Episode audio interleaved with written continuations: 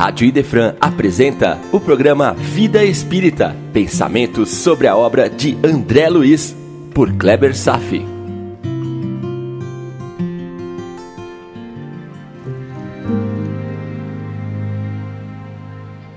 Olá, amigos, tudo bem? Nesse capítulo, André Luiz se interessa em saber mais sobre a região das trevas. Não é uma descrição da região, é muito mais sobre o fator predisponente, as razões de se localizar em tal região. E logo de início, um conceito interessante que foi introduzido entre nós pelo escritor americano Napoleão Hill. Não sabemos direito onde ele concebeu a seguinte ideia. Abre aspas. O que a mente do homem pode conceber e acreditar pode ser alcançado. Fecha aspas. Em 1928, Napoleão Hill lança um livro que se tornou sucesso mundial e ainda o é hoje, chamado A Lei do Triunfo. Pode procurar numa livraria porque você vai encontrar. Nessa obra, ele consagra o conceito de mastermind. E o que é mastermind? A resposta é exatamente o que Lísias fala para André Luiz. Vejamos, abre aspas. Quando nos reunimos àqueles a quem amamos, ocorre algo de confortador e construtivo em nosso íntimo. Fecha aspas. E segue. Quando numerosas almas se congregam no círculo de tal ou qual atividade, seus pensamentos se entrelaçam, formando núcleos de força viva. Fecha aspas. Eis o conceito de mastermind. São núcleos de força viva. Quando Napoleão Hill apresentou tal ideia para o mundo, a sua intenção foi ensinar uma das forças para prosperar em empreendimento, ou seja, reunir pessoas em torno de uma ideia que deve ser alimentada e reforçada pela congruência entre todos os participantes da equipe. Aplicável para compor uma empresa, um departamento, uma meta específica, as chances de sucesso são elevadas a um patamar próximo ao sucesso enquanto todas as pessoas envolvidas mantiverem seus pensamentos unificados em torno dessa meta de forma contínua e harmônica. Vejam só. Será que Napoleão Hill foi inspirado? De qualquer forma, os núcleos de força viva não são aplicados apenas nas situações empresariais. Famílias felizes, equipes esportivas vitoriosas, turmas de alunos escolares que se destacam etc., também apresenta essas características. É claro que, caso pessoas ou espíritos se reúnam para conspirarem com o mal, também construirão um núcleo de forças vivas. As energias em si são neutras, amorais. O direcionamento moral é dependente do livre-arbítrio dos homens e cuidados devem ser observados. Primeiro, primeiro em não pertencer a um grupo em harmonia com a maldade. Segundo, é o defender-se de grupos espirituais voltados para o mal. Nesse sentido, há verdadeiras organizações conspiradas para o mal, direcionando suas forças contra encarnados desprotegidos. Em certas regiões das sombras, é vedado a alguns espíritos despreparados e com a couraça moral mais enfraquecida de frequentá-la sozinho, mesmo com as melhores intenções de resgatar seus afetos por lá localizados. esses espíritos correm o risco de serem sequestrados por tais falanges. Outro fato sabido é que encarnados com nobres intenções também são alvos de tais organizações. Encarnados, viu? Principalmente se tais encarnados favorecem a difusão do evangelho, dos ideais cristãos, ou seja, com a sua mente polarizada ao bem. O risco recai fortemente sobre os que ainda não se elevaram, até o ponto de não resistirem às diversas abordagens das legiões da sombra. A prática da prece, a amizade que fazemos com nosso tutor espiritual, a nobreza de caráter, a prática das virtudes cristãs, muito mais que ações desejáveis para o crescimento espiritual, são esforços necessários para a nossa própria proteção. É o que diz: orai e vigiai. Lembrem-se de que existe cerca de quatro desencarnados para um encarnado e que a vantagem está do lado deles, porque eles podem nos observar, ficar à espreita, eles podem conhecer nossos pontos fracos. Nem Chico Xavier, Divaldo, Madre Teresa de Calcutá estão imunes a tais legiões que concentram forças a partir da criação desses núcleos de forças vivas polarizadas para o mal. Mas é óbvio que os núcleos de forças vivas polarizadas para o bem, gerada por esses espíritos de escol, são suficientes para se protegerem dessas abordagens. Então, observe suas ações. Como sua família está entrelaçada? Como seus amigos estão conectados? Nada é por acaso.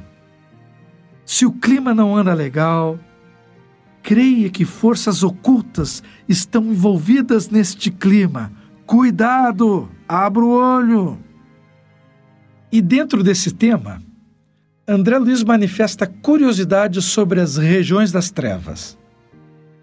Já respira em ambientes harmônicos de nosso lar, já assimilou sua experiência de oito anos no umbral, mas desconhece o que sejam as trevas. Lísia se absteve de maiores descrições de tais regiões. Limitou-se a dizer que são regiões localizadas abaixo da crosta terrestre e no fundo do mar. O que mais desenvolveu foi a ideia de quem vive nessas regiões. E eu acho que intuitivamente todos vocês que estão ouvindo meus amigos. Até imaginam o perfil dos espíritos que lá residem. Uma diferença é básica entre umbral e região das trevas, ou chamados abismos. No umbral, bilhões de criaturas estacionam, mais ignorantes do que maldosas, que somam erros e desvios das leis de Deus em ações não muito graves. Estão para purgar erros acumulados de suas existências. Algumas ideias fixas, alguns vícios, alguns delitos de menor gravidade. É claro que sofrem, como o próprio André Luiz sofreu. Sofrem torturas morais e privações, mas carregam consigo uma certa predisposição ao arrependimento e flashes de pensamentos voltados a Deus, a Jesus. Mas nas trevas, hum, um dos critérios descritos por Lísias é a preocupação egoística. O egoísmo é um sentimento forte de autopreservação que foi útil quando os seres ainda viviam a era do instinto, ainda na fase animalizada que antecede a eclosão da era da razão. Mas que a partir do desenvolvimento da razão, o egoísmo perde sua função protetiva, de autopreservação em ambiente hostil, pois agora a razão e o livre-arbítrio devem assumir as rédeas das decisões.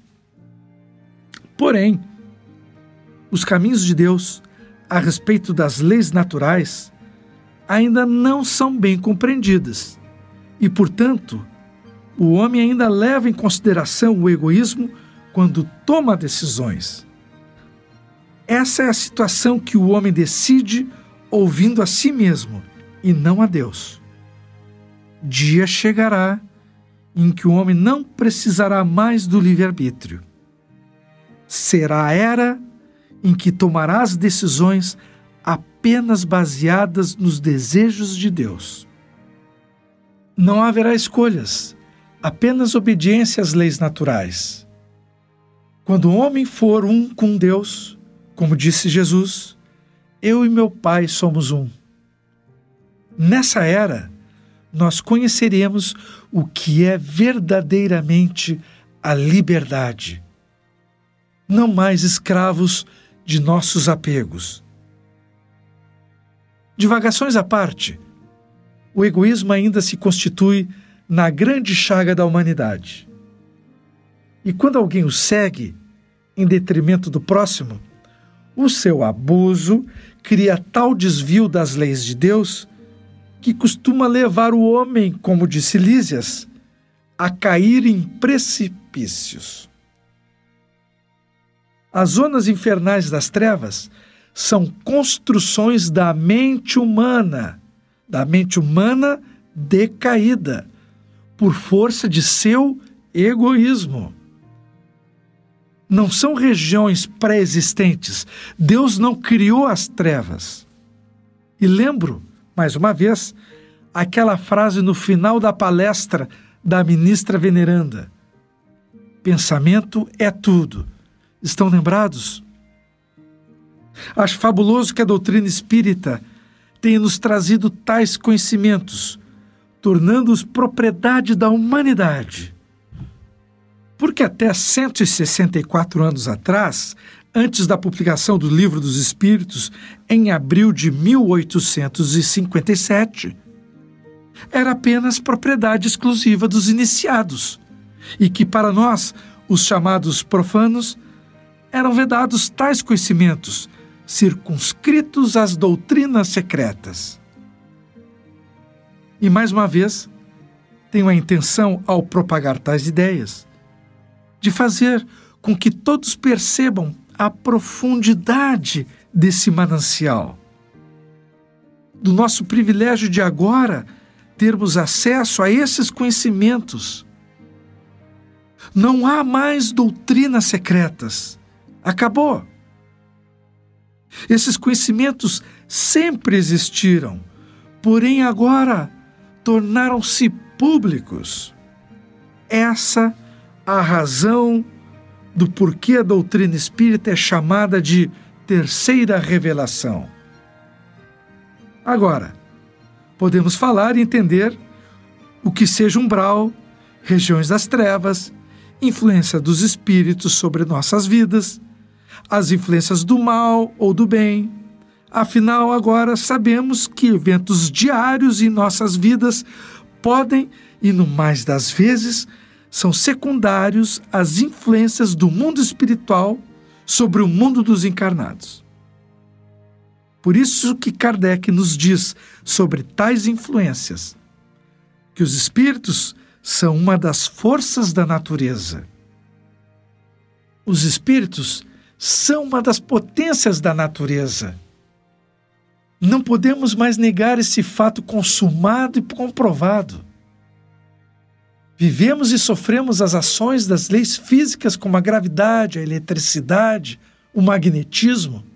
E agora temos que acrescentar nessa lista as influências morais e até mesmo algumas vezes influências físicas a divina dos espíritos. Eles são uma das potências da natureza. Porém, assim como sofremos influências, também podemos influenciar. Afinal, frequentar ou pertencer a uma região como a das trevas somente acontecerá por nosso livre-arbítrio, por decisões que se desviam muito dos caminhos de Deus. Se dermos ouvidos ao nosso egoísmo, se persistimos no mal por livre decisão pessoal, haverá a permissão para tal, mas haverá consequências. No entanto, a bondade do Pai também se revela quando permite ao seu filho os sentimentos da culpa e do arrependimento até certa medida, até a medida em que a culpa e o arrependimento não se torne também uma prisão.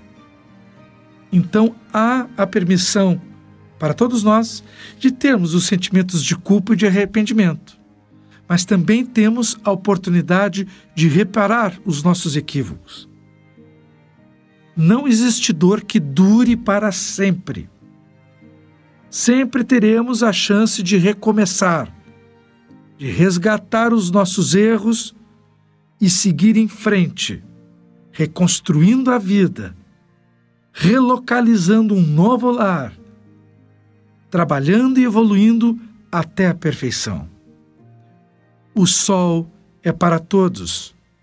Basta cultivar o amor, fazer amizade com Jesus, ser manso e humilde, permitir docemente o despertar da tão soterrada fraternidade.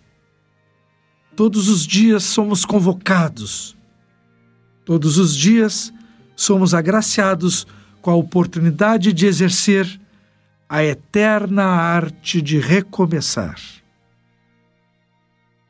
Continuaremos no próximo programa analisando o capítulo 45, No Campo da Música. Obrigado mais uma vez pela audiência na Rádio Defran e tenham todos uma boa vida.